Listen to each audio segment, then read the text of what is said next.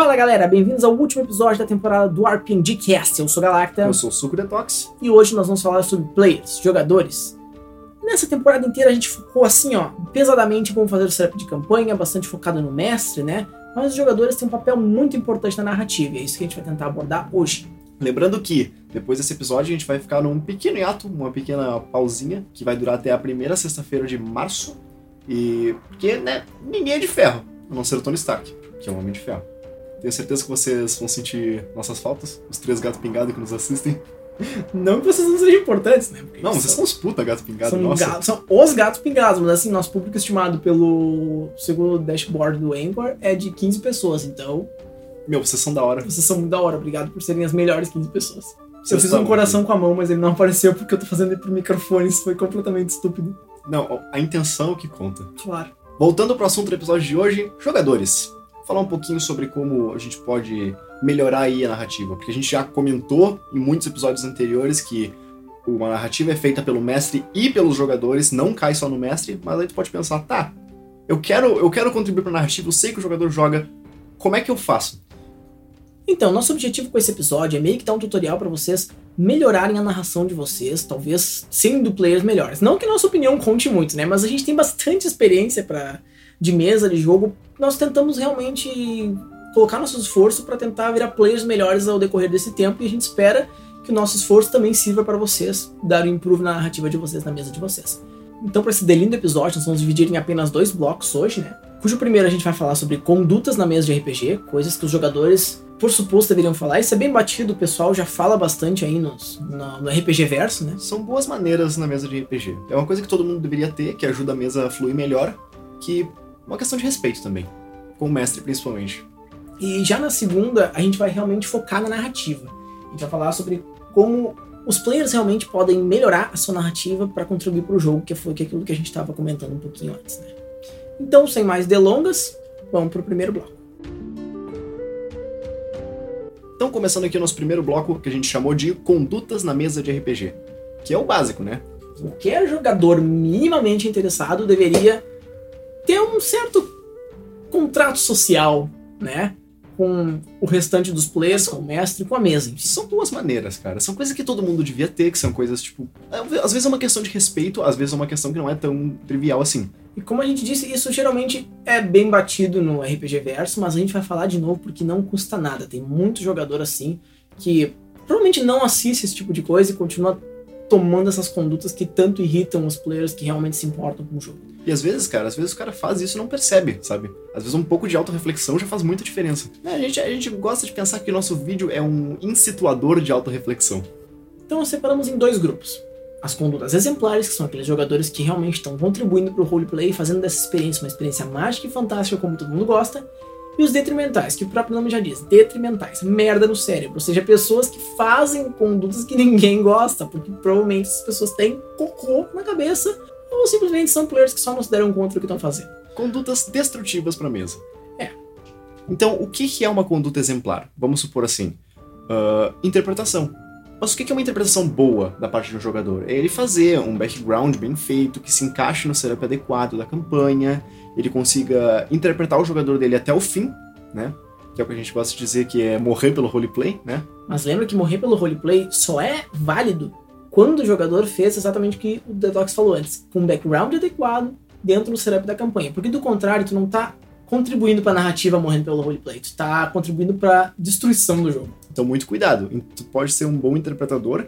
Se tu tá interpretando um personagem que tá no background errado, é- tu tá destruindo o jogo. Porque ele simplesmente não tá se encaixando no setup da campanha e tá puxando o grupo inteiro pra baixo, puxando a narrativa pro lado que as pessoas não querem. Como fazer um mercenário numa campanha heróica, por exemplo. Ou um cara que tem um alinhamento evil numa campanha de alinhamento good. Bom, que mais? A gente tem respeito à atmosferização da mesa. Isso é extremamente importante. Imagina que tu esteja narrando uma mesa de terror, certo? Uma atmosfera tem que ser tensa, os players têm que ficar mais sérios e pensarem em como que tu vai lutar pela tua vida naquela situação. Se tu começar a fazer piadoca, teu personagem for muito quebra-clima, sabe? Muita muito quebrar a tensão do jogo, tu tá destruindo uma atmosferização que foi preparada antes e tá descaracterizando o terror da atmosferização. Isso pode estragar o jogo do pessoal que tá querendo realmente fazer um negócio mais sério. Então, o que a gente tem mais?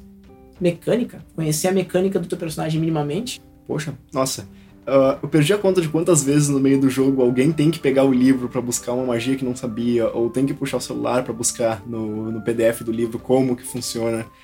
Cara. Ou pior ainda, pergunta pro mestre, bah, como é que funciona a minha, minha magia aqui? Porra! Às vezes não dá pra evitar, tá? Claro, às vezes realmente não dá pra evitar. Especialmente com players que são iniciantes, às vezes é mais difícil conhecer tudo, mas minimamente saber o que que faz, ou quais são as magias listadas e mais ou menos a utilidade de cada uma é importante. Porque o player também tem que ler o livro, não só o mestre. Principalmente para, por exemplo, tu não puder ver ou tiver muito corrido o jogo, não precisar, tu poder tipo, improvisar uma coisa já. Vamos ser sinceros, né? tem player que tem medo de ler o livro, mas, né, enfim, acontece. Mas é isso aí, cara. Agora vamos para os nossos comportamentos detrimentais. Esses aí são preocupantes. O que é comportamento detrimental? No final dos contos, é aquele exatamente o, o contrário do exemplar, é aquele que destrói a experiência do jogo. Uma coisa que a gente pode citar bastante é o famoso jogador. A gente tem vários tipos de jogadores que o pessoal fala bastante. O advogado de regra, o cara que falta a sessão, já é ruim o suficiente. Mas tem o pior tipo de jogador, aquele que realmente estraga a experiência do RPG, que a gente apelidou carinhosamente de merdeiro. aquele cara. Merdeiro por quê? Porque tudo que esse cara faz é uma merda. Olha só. Interpretação. Que, que, como é que é a interpretação dele? Ele não tenta interpretar. Ele não tá botando esforço no, no jogo nenhum. Claro, tudo isso depende do contexto da mesa, né? Frases uh, bem comuns desse tipo de jogador é eu amo a zoeira, ou tá tudo dentro do meu personagem, eu posso fazer isso.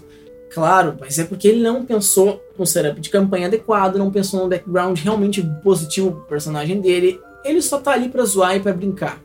Ele não tá tentando interpretar, ele trola no meio da partida, ele faz ações que tipo, ativamente tornam a experiência destrutiva. Esse tipo de player adora pegar personagem de alinhamento caótico e sair justificando qualquer idiotice que eles façam pelo alinhamento deles. Isso é bastante ruim, bastante destrutivo para a mesa e às vezes estraga completamente a experiência do jogo. Claro, isso tudo depende, como eu tinha dito antes, do contexto de cada uma das mesas. Se tu estiver fazendo uma mesa de zoeira, uma mesa que realmente não tá focando muito na interpretação, não tá pensando muito em como funciona, ou até um uh, um jogo de comédia, que a gente tinha dito no episódio anterior. Sim, sim. Tipo... Aí talvez o merdeiro, inclusive, seja um bom jogador nesse contexto, mas dentro do contexto que geralmente o pessoal quer dar, não é aquele jogador que o pessoal quer ter na sua mesa. Numa campanha séria, é destrutivo. Uh, outra coisa que às vezes o merdeiro faz, mas não é só ele, muitos jogadores fazem, mesmo aqueles que são realmente uh, bons em outros aspectos, é ficar com a porra do celular no meio do jogo. Ah, meu, pior sensação de todas. Não tem sensação pior para um mestre do que olhar um jogador mexer no celular. Porque tu se pergunta, será que esse cara é tá gostando do. Será que eu tô tão entediante assim que o cara tem que ficar olhando o celular? Na verdade, às vezes não é. Às vezes é porque ele tem um vício, uma... a mão treme assim, ó, pro, pro Instagram, sabe? O cara precisa postar uma foto, precisa dar like na foto de comida do amiguinho. O cara precisa fazer isso, tá ligado? A gente tem 65 anos, não esqueçam. Mas, cara, a gente também tem Instagram e tudo mais. E não é por isso que quando chegou o dia do RPG, eu boto meu celular no silencioso e bolso. E eu falo para as pessoas: olha, só vem falar comigo em caso de urgência extrema.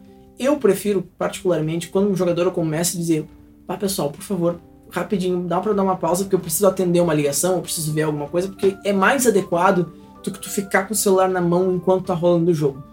Às vezes o cara tá checando magia, às vezes ele tá checando a ficha dele, alguma Sim, coisa que ele vezes, precisa ver pro futuro. Às vezes o cara, sei lá, colocou de modo online a ficha, depende da dinâmica de cada grupo. Quando a gente fala de displicência com a mesa, tipo, de pegar o celular, a gente tá falando de falar no WhatsApp enquanto você tá fazendo. Não é tipo, eu tô botando uma trilha sonora interessante, não é do tipo, eu tô checando meu deck de magia, não. Eu tô procurando meme, eu tô mexendo no WhatsApp. E o pior ainda, tô incomodando os jogadores. Olha esse meme aqui que eu olhei. Não, não façam isso. Cara, isso pode parecer ridículo, mas tem muito jogador que faz, mas sempre muito mesmo. Às vezes tu nem percebe, cara. Às vezes tu nem percebe o que tu tá fazendo. Isso não era um problema nos anos 90, quando o RPG surgiu, onde ninguém tinha celular no bolso. Agora, parece que no século XXI, isso é a praga do RPG de mesa.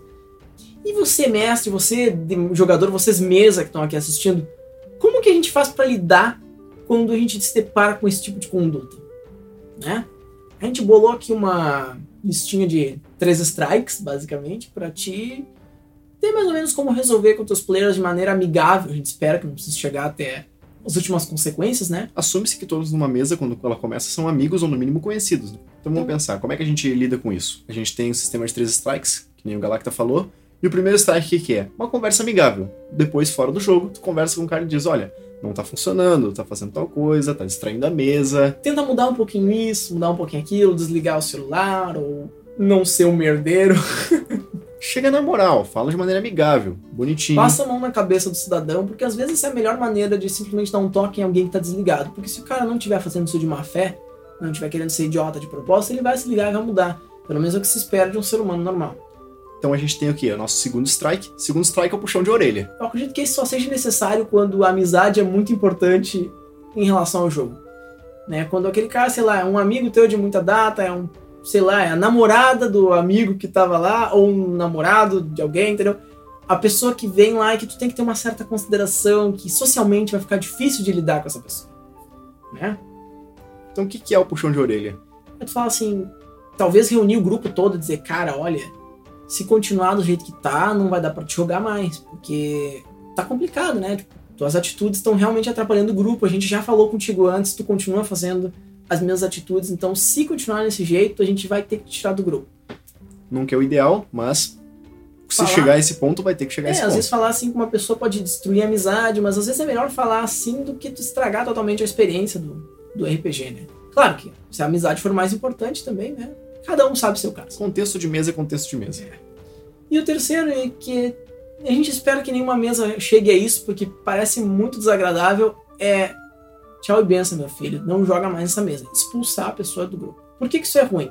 Porque provavelmente aquele jogador não vai querer mais jogar contigo nunca mais. Talvez seja bom, porque é um merdeiro, mas talvez não importe. Seja. Tenha poucas pessoas que tu tenha disponível para jogar RPG e um dos jogadores simplesmente é incapaz de mudar a conduta. Mas isso é bom, porque jogadores que têm esse tipo de conduta sempre fazem do jogo uma experiência menor do que ele poderia ser às vezes no final fica um climão chato. Nossa, não é muito legal quando tira um jogador da mesa. Expulsar um jogador sempre é ruim, sempre é chato, sempre é desagradável, mas às vezes é necessário e esse é o nosso strike 3. Lembrando que tudo que a gente falou é contexto da mesa. Às vezes a mesa de zoeira não importa, às vezes a amizade importa muito, muito mais, ao ponto de tu não se importar de estragar a experiência por um jogador horrível. Às vezes tu quer pegar os teus jogadores e, e jogar bêbado uma campanha pronta que tu não se importa de zoar completamente beleza, entendeu? É, cada mesa tem o seu contrato social, mas a gente está falando aqui em geral em mesas que têm um contrato social mais sério, estão querendo realmente melhorar aflorar, a experiência é, do melhorar jogo. a experiência, aflorar aquele roleplay legal, divertido, para fazer aquilo parecer um negócio bem maior do que essa. Se vocês perceberam, todos os vídeos da nossa primeira temporada foram focados em fazer uma campanha mais séria. Porque fazer o setup de campanha, pensar no roleplay dos personagens, fazer um plano para ser um mestre melhor, todas essas coisas não entram numa mesa que não tá tentando. Sim, são para jogadores que querem se importar com RPG e que valorizam muito esse hobby. E é para esses jogadores que a gente também faz o nosso lindo canalzinho. Então, sem mais delongas, bora pro segundo bloco, né, Detox? Isso aí. Já falamos demais.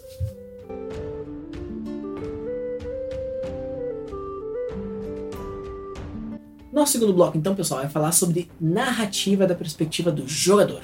A gente já falou muito da perspectiva do mestre e a gente sempre disse que a narrativa é uma coisa conjunta, certo? Claro. E a pergunta que a gente faz é: o que, que a gente pode fazer para melhorar essa narrativa da visão do jogador? Né? Vejo tanto jogador achando que ele não tem como fazer alguma coisa para melhorar, que ele acha que tudo cai sempre nos ombros do mestre e ele tem essa falsa ideia de impotência. Não podia ser mais longe da verdade, cara. E é realmente falsa a ideia de impotência. Que o player, na verdade, pode muito mais do que ele pensa.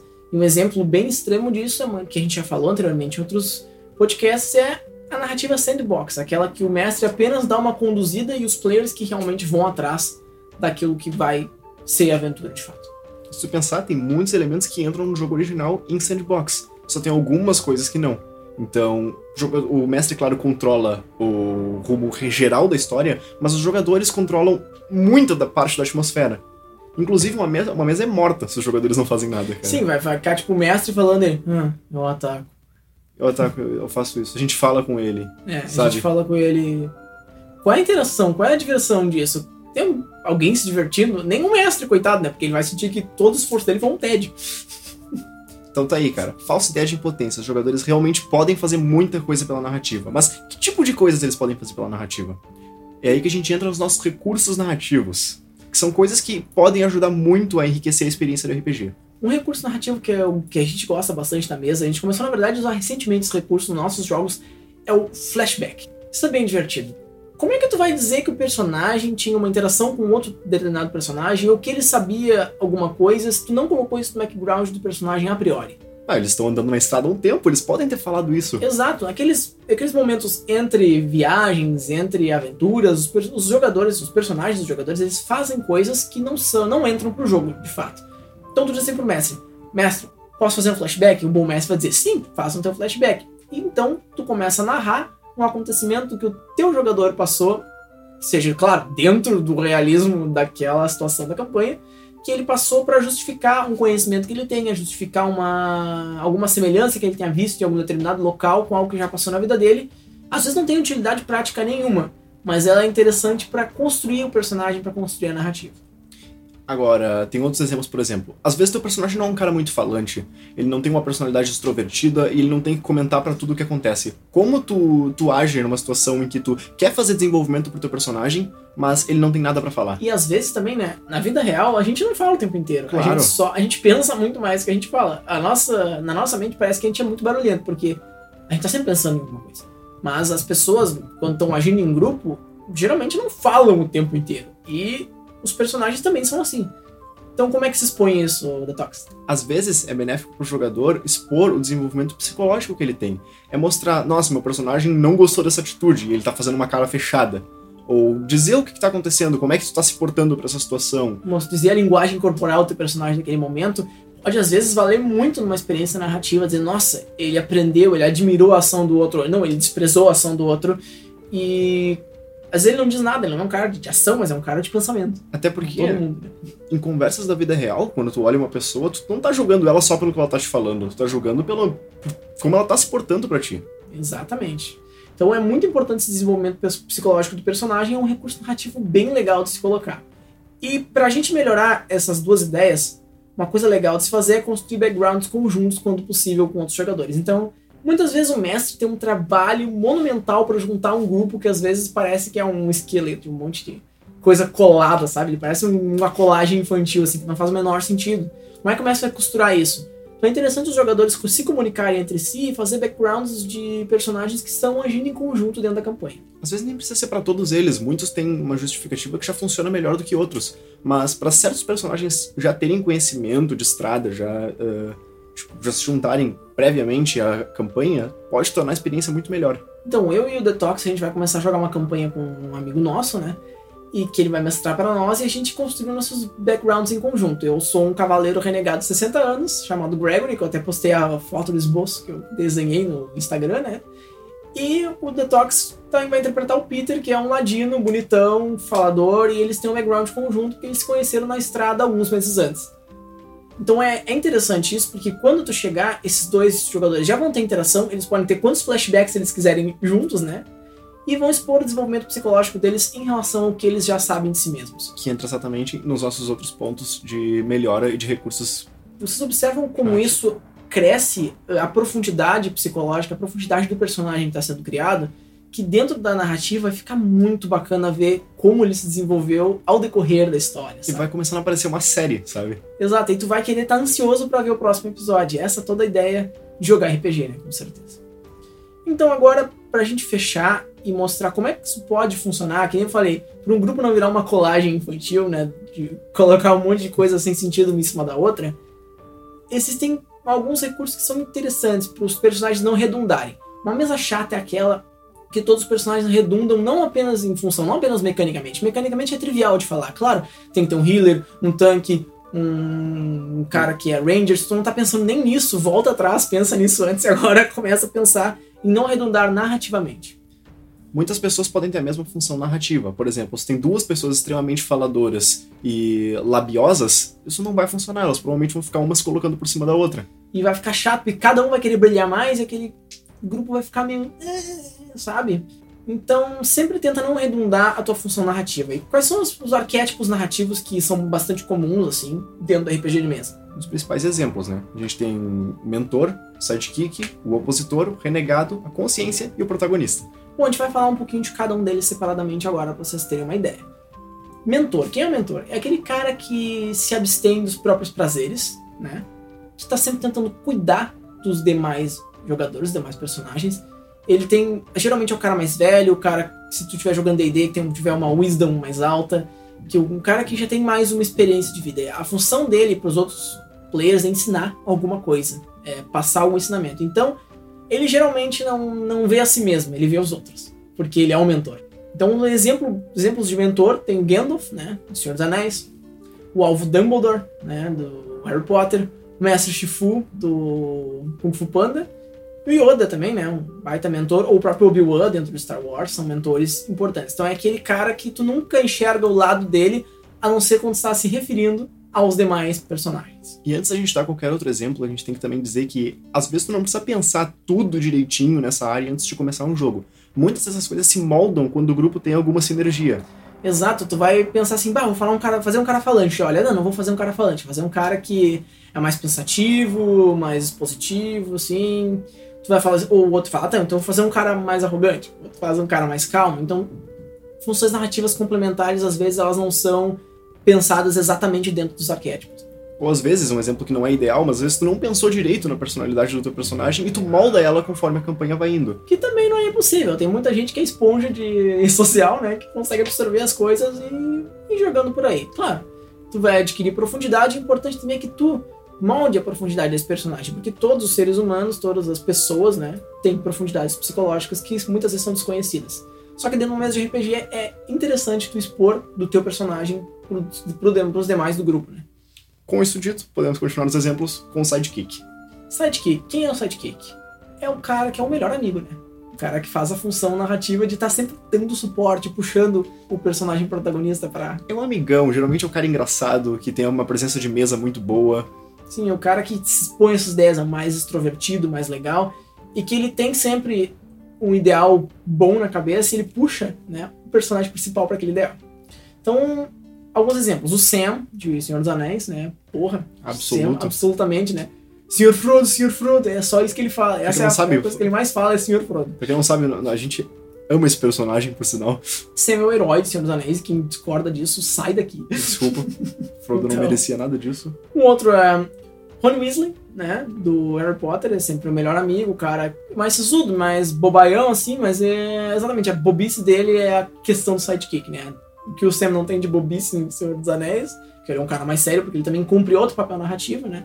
Os papéis narrativos, às vezes, um mesmo personagem pode cumprir mais de um, né? Isso acontece. Mas ele tem essa questão de ser né, o melhor amigo e tudo mais. O cara que tem a presença de mesa, engraçado. Exato. Tem o Han Solo, né? Como nosso último exemplo de Star Wars. Tá sempre, né, tendo uma oposição ao Luke na questão de ele ser mais engraçado e puxar e fazer o cara se modificar como pessoa, mas sempre por um ideal que geralmente é mais. Que ele já tem, né? É, que ele já tem, exatamente. Aí a gente tem um terceiro exemplo, que é o um exemplo talvez um pouco uh, interessante, eu, eu, gosto bastante desse, o opositor. O opositor não é necessariamente o cara que é contra o personagem, né? O principal da, da campanha, mas ele é. Ele desafia as crenças do personagem. Exato, mas geralmente não para fazer ele ser um ele mudar de opinião, mas para fazer ele crescer dentro da narrativa, certo? Então, aquele que é o protagonista, que é uma visão um pouco mais neutra, ele vai ser uh, sempre desafiado ao opositor. Porque o opositor é o, é o cara que vai botar a ideia contra. Entendeu? Alguns exemplos para vocês entenderem bem. A tigresa do Kung Fu Panda, quando o Paul tá mal, tá fazendo uma merda, ela sempre dá um parate quieto nele. Ó, cara, não é assim que se faz, entendeu? Ela é como se fosse o mentor número 2. O mentor quando o mentor não vem, entende? Exatamente. Tem a Misty de Pokémon. Não consigo pensar no exemplo mais sólido de opositor. A Misty, completamente opositor, ela diz: Ash, eu tô um merda. E ele, tipo, vai treinar das Pokémon, caralho.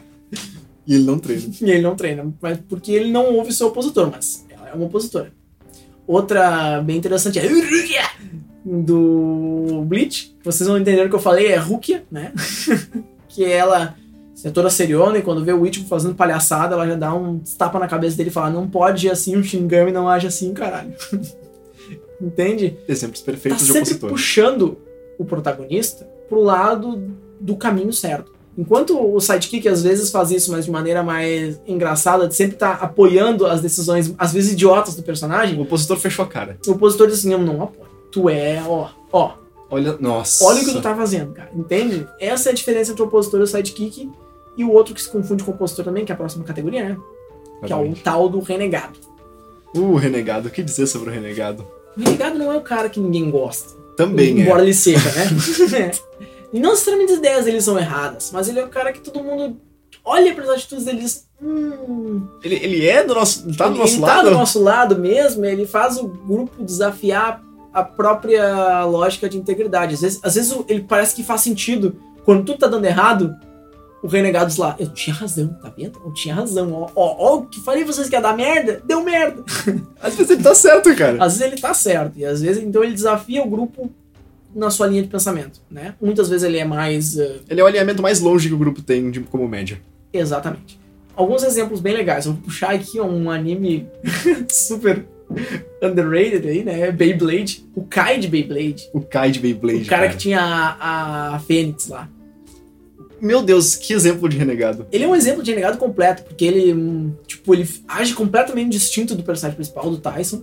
Toma umas atitudes bem arrogantes, assim. Ninguém gosta muito dele, ele tá sempre escanteado no, num canto do grupo. Mas ele faz trabalho, cara. ele faz trabalho. Quando ele precisa ser foda, ele vai lá e é foda. Eu só falei pra vocês, ó, eu sou foda. E todo mundo fica com raiva dele. Mas ele é o renegado. Essa é a função narrativa dele. E por isso que ele encaixa tão bem. Funciona. Inclusive o grupo de Beyblade dele vai fazer um. Todos eles são Todos exemplos eles são perfeitos, né? bonitinho. Mas a gente não vai falar de todos eles, enfim, né? Porque acontece.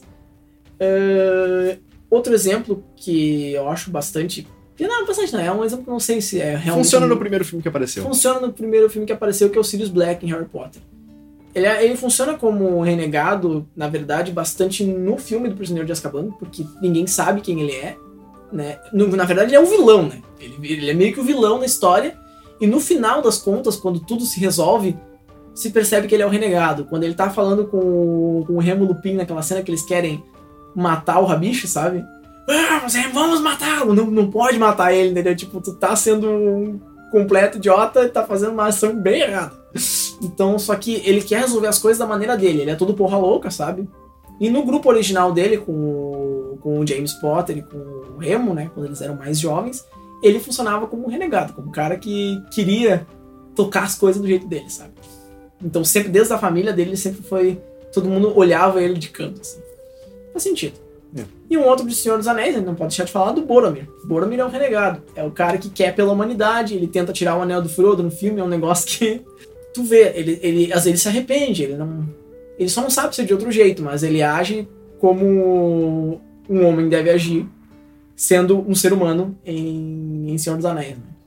Esse é o exemplo mais fraco, provavelmente, que a gente tem de renegado, mas É. ainda entra como renegado. Ele era como renegado, porque dentro do, do grupo, né, da Sociedade do Anel, ele era o cara que ninguém ninguém dava muita coisa, o cara que meio que fudeu, que separou, esplirapou o grupo, né? Funciona. Eu acho. Se eu tiver errado também, isso é uma coisa da minha cabeça. É, a gente analisou esses papéis narrativos só eu e o Detox. A gente já falou pelo menos em três vídeos, ninguém é dono da verdade. É, e se vocês quiserem falar, olha, cara, não acho que é bem assim, eu vou dizer, eu vou dizer, bah, não tinha pensado nessa perspectiva, vou te responder. É assim que funciona, porque a gente sempre aprende, É, né? a gente tá tentando crescer tanto quanto dá o que a gente pode. Com certeza. Outro legal, a consciência. A consciência é divertida. A consciência é legal, cara. É Geralmente cara é um personagem bom. É o, é o personagem que é bom demais pra aquele mundo, né? Tipo, ah, ele sempre vai tomar atitude. Muitas vezes ele não vai ser um cara de ação, mas ele sempre vai dizer pro personagem principal: Olha, e não é correto o que você tá fazendo. O correto é isso. Ele não vai nem dizer, ele vai dar o exemplo de como deveria ser correto e o personagem vai se sentir mal sozinho. Como a gente disse, ele é bom demais pra esse mundo. Entende? Ah, o exemplo mais fraco, acho que é o Capitão América. É. Ele é a consciência, porque dentro da, da porra dos Avengers, que é uma bagunça, um bando de baderneiro, né? Ele é o cara menos baderneiro, o cara que quer a ordem, que acha que o correto é seguir da maneira bem bonitinha, certinha, né? Ele, ele é digno do martelo do Thor. Então, né, já diz alguma coisa sobre ele. O Sam, do Senhor dos Anéis, ele também cumpre o papel narrativo, lembra? eu Falei, papel narrativo das pessoas. Sam é uma consciência, né? Também. Tanto quanto o Sidekick, ele é uma consciência. Nossa, o cara. Tipo, Frodo, não, cara, tu tá errado. Frodo lá e faz merda, você vai lá e conserta. É assim. Ele é a consciência, ele dá o exemplo de. Eu te expulso daqui. Você vai lá e segue. Porque ele não aceita ser expulso, porque isso é errado. Ele poderia ir embora e dizer. "Ah, vai embora. E o que, que é foda acontecer? Ia morrer. Ele poderia ir embora, podia, e poderia botar tudo a perder, mas ele é a consciência, ele toma uma atitude mais correta. Seguir até o final, fazer o que é certo. Consciência. Né? Uhum. Ah, o Ezra de Dragon Prince. Com certeza. É o, o guri tá sempre falando o que é certo, o que é correto, até porque ele é uma criança, né? A criança, na sua inocência, ela pode muito bem funcionar como uma consciência, porque a inocência da criança é sempre certa, sempre correta, sempre puro, né? Porque nunca para ser confundido como um mentor. Ele não tem que ter ser uma pessoa muito sábia. Ele tem que ter ser tipo a forma mais pura de bondade. Tem o Rafael Chess do YouTube, Com não, certeza. Não, pera, que é uma pessoa. Só, só porque ele é uma pessoa boa demais pra esse mundo, é apenas isso. Aí tem o Ozai. Não, pera. Não, isso aí é um exemplo. Vocês vão ver mais pra frente quem é Ozai, fiquem ligados. E agora, aquele papel narrativo que a gente dispensa apresentações é o protagonista, né? É o cara que tem a visão neutra. Quando entra em um grupo de RPG, o protagonista não é necessariamente protagonista, porque não tem um protagonista de verdade. Exato. Ele não é protagonista, ele só tem a visão mais uh, em relação, imagina. Se o opositor é o cara que tem a relação mais diferente na média do grupo, o E a consciência é o cara que é- tem a visão mais, tipo, mais dentro, dentro né? da- do que ele precisa. O protagonista é o cara que tem a visão mais média. Ele não tá nem na ponta nem na outra. Ele tem a visão de tudo, ele não conhece muita coisa, de repente. É aquela esponja que foi largada no mundo pra conhecer tudo que acontece. Muitas vezes caiu de paraquedas no mundo que não é o dele, tipo Harry Potter. O Uhum. Harry Potter Harry Potter. É, Muitos exemplos de protagonista. O Frodo em Senhor dos Anéis. O Po em Kung Fu Panda. O Ash em Pokémon. Tudo aquele cara que todo mundo sabe que é Todo protagonista. mundo sabe que é o protagonista, tem todos os exemplos, O cara. protagonista sempre é protagonista, porque tudo é narrado na, na visão dele, né? Quando ele é o protagonista de uma série de TV, mas no RPG, não necessariamente, né? Que nem o Detox falou. Então, ele simplesmente é um cara que tá mais no meio do alinhamento e que os outros se usam dele pra puxar os seus, as suas funções narrativas. Talvez ele consiga mover o, o, tipo, a história pra frente com mais facilidade. Ele é o, exatamente, ele é o cara que move a história pra frente porque ele, de certa forma, é afetado pelas coisas, né?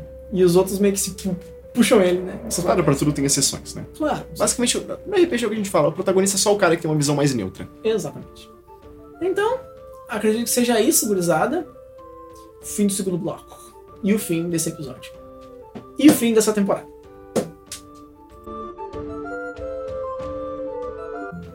Fala galera, se vocês assistiram até o final desse episódio, muito obrigado pela sua audiência. Toda a audiência é muito importante pra nós. Não se esqueça de se inscrever no nosso canal no YouTube e nos seguir lá no Instagram, arroba rpng.cast. Também, se vocês não gostarem de YouTube, não gostarem de Instagram, nós temos disponíveis links no Spotify, no Deezer, no Anchor, no Castbox, em qualquer outra plataforma que vocês bem entenderem. E agora um agradecimento especial, muito obrigado por vocês também por assistirem toda essa temporada até o final. A gente vai entrar num pequeno hiato, como a gente falou no começo, até a primeira sexta-feira de março. Se vocês assistiram também até o final, vocês são os gatos pingados que a gente tava falando antes, cara. Nossos gatos pingados do coração. Então a gente agradece bastante. Foi bastante legal fazer essa primeira temporada, estamos bem motivado para fazer a segunda. A gente vai abordar mais o nosso tema favorito, que a gente já deve ter falado várias vezes aqui no meio, que é o GURPS. Não vemos muito isso por aí, então talvez seja uma boa ideia ensinar a gurizada aí como é que se joga nesse sistema. E agora a gente fala o nome da temporada, porque agora que ela tá acabando, a gente tem a oportunidade. O nome da temporada é Setup de Campanha. Uau! Então a gente vai colocar isso na playlist nomeada Setup de Campanha Temporada 1. E acho que é isso, né, gurizada? Vamos para nossa vinheta de sempre. Eu sou Galacta. Eu sou o Suco Detox. Um abraço e boas rolagens.